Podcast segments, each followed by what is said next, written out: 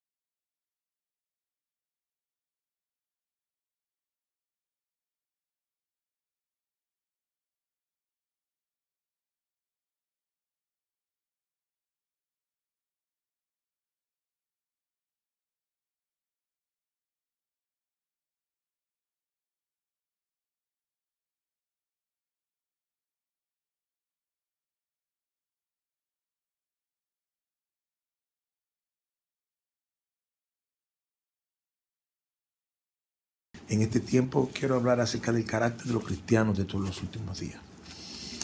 y para hablar de esta palabra quiero que vayamos al libro de eh, primera, primera de Pedro, capítulo 4. Quiero que compartamos la palabra Primera de Pedro, capítulo 4. Vamos para allá.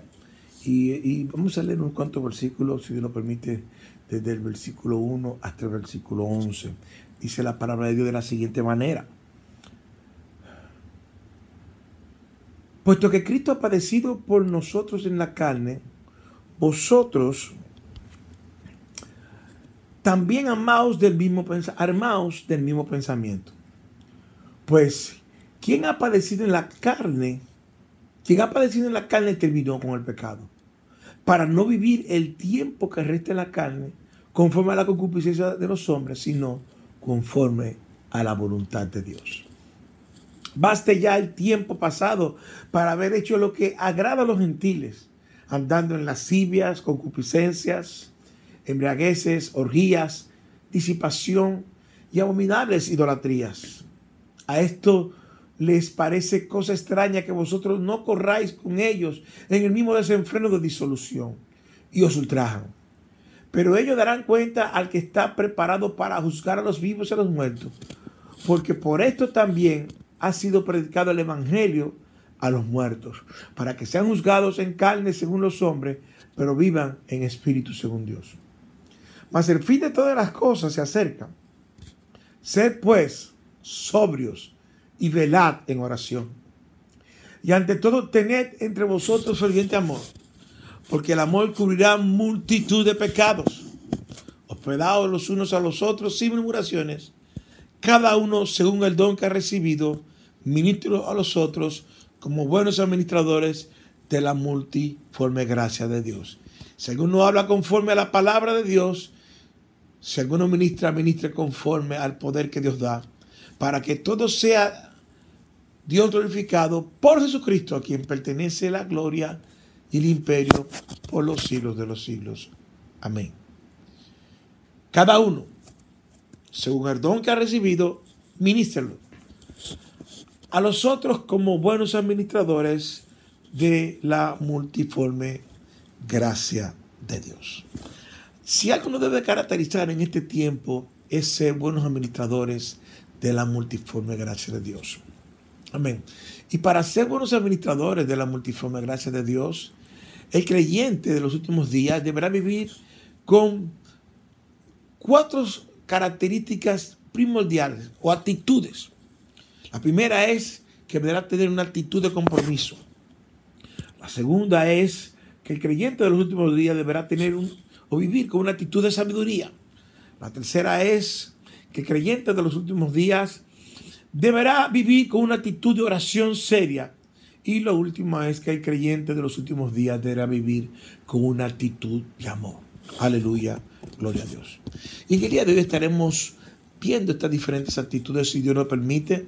Si el tiempo no nos da, bueno, estaremos entonces haciendo una serie respecto. Pero aquí en Primera de Pedro capítulo 4 nos revela cómo nosotros, los hijos de Dios, los creyentes en Cristo Jesús, debemos de servir al Dios que está en los cielos en los últimos días. Son tiempos peligrosos, son tiempos difíciles, son tiempos complicados y debemos de tener una actitud correcta, debemos de tener una actitud agradable a Dios, una actitud que, que, que revele el Cristo que está siendo formado en nosotros para poder ser manifestado a través de nosotros.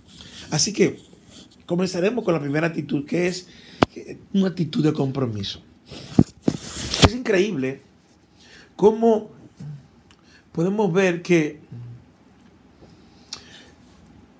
creyentes que se han levantado bajo un sistema legalista son más comprometidos que aquellos que han tenido la iluminación de la gracia. Y hemos visto que debe ser quizás por porque el sistema legalista te lleva a una cultura al yo y, a, un esfuerzo de, poder ser por lo que haces. Y, que cuando se te ilumina lo que es la gracia, tú te crees que tú, la libertad que te dio Dios fue para vivir en libertad. No es así, hermano. La libertad que nos dio Cristo Jesús fue para que nos sirviéramos unos a otros en amor. Y si estamos hablando de servicio, tenemos que entender que el servicio es una responsabilidad, el servicio es un compromiso bajo un vínculo maravilloso llamado el amor. Entonces, quiero hablar en este día, voy a eh, eh, vamos a partir esta actitud, la primera actitud que es la actitud del compromiso y, algo que, no entiendo, es como si somos creyentes y somos mm, eh, parte de un cuerpo tenemos que seguir congregándonos nosotros, tenemos que seguir conectándonos, tenemos que seguir en la cultura de los unos a los otros. Y como he estado hablando en estos días, cuando nosotros no nos comprometemos a ser participantes de la cultura de los unos a los otros, estamos de una manera muy interesante eh, mutilando el cuerpo. Cuando mutilamos el cuerpo, estamos contribuyendo a una edificación deforme del cuerpo. Dios no quiere que nos edifiquemos de una manera deforme el cuerpo. No. Si somos buenos administradores de la gracia, en el cual tenemos que dar por gracia lo que por gracia hemos recibido y administrar los dones y la gracia que hemos, que hemos, que hemos recibido de parte de de una manera adecuada, es con la intención de edificarnos de una manera correcta en Dios. En día pasado hablaba del ejemplo de que si tú coges un brazo si tienes 10 años, te cortas un brazo, lo metes en un freezer y 10 años después, a los 20 años, lo sacas del freezer y te lo conectas, te vas a encontrar que estás con un cuerpo deforme, donde todo el resto del cuerpo ha crecido, pero el cuerpo que se desconectó se quedó del mismo tamaño. Y así te podría sacar muchísimas enseñanzas. Áreas que el brazo no pudo eh, el que el brazo no pudo alcanzar, se quedaron sin ser tocadas, se quedaron sin ser ministradas por la gracia que caía en ese brazo. Entonces, nosotros tenemos que entender que la mente de Cristo, la plenitud de la mente de Cristo está repartida en todo lo que es el cuerpo de Cristo. Y solamente cuando todos nos juntamos y aportamos en lo que es la economía de las gracias, en dar por gracia lo que por gracia hemos recibido, entramos en la revelación de una edificación correcta para el principio del uno. Pero quiero que entremos esta palabra que está en 1 de Pedro capítulo 1, de 1 eh, de Pedro capítulo 4 del 1 al 2, dice lo siguiente. Puesto que Jesús ha padecido por nosotros en la carne, vosotros también armados del mismo pensamiento, pues quien ha padecido en la carne terminó con el pecado para no vivir el tiempo que resta en la carne conforme a la concupiscencia de la carne, sino conforme la voluntad de Dios. La primera actitud del creyente en este tiempo es el compromiso. Yo no sé cómo hay gente en este tiempo demandando que volvamos a reiniciar los cultos presenciales cuando no pueden estar presentes en los cultos virtuales. No entiendo cómo es esto. Pero aquí nos revela algo muy interesante. Dice que puesto que Cristo ha padecido por nosotros en la carne, vosotros también armaos del mismo pensamiento. ¿Qué significa esto, pastor? Esto significa que Dios nos llama a tener el más grande compromiso que tuvo Jesús al soportar el sufrimiento por nuestra salvación. Amén. En los últimos días necesitamos tener un gran compromiso con Dios para poder soportar las grandes tribulaciones que vamos a estar pasando y vamos a estar viviendo. Quiero que entiendan algo. Jesús nos comunicó la misma idea cuando dijo que cualquiera que vaya en pos de Él debe tomar su propia cruz y seguirlo. Eso está en Mateo capítulo 16, versículo 24. Cuando Jesús dijo a su discípulo, si alguno quiere venir en pos de mí, niéguese a sí mismo, tome su cruz y sígame. Esa fue, esa fue la enseñanza. Esa fue la revelación. Eso fue lo que el maestro dijo. Ahora, este versículo dice, armaos del mismo pensamiento. ¿Qué significa esto? Muchos de nosotros somos derrotados en nuestra batalla contra el pecado porque nos rehusamos a sacrificar algo en la batalla. Solo queremos la victoria si se nos es dada fácilmente. Jesús nos llamó a tener una actitud que esté dispuesta a sacrificar lo que sea en la batalla contra el pecado.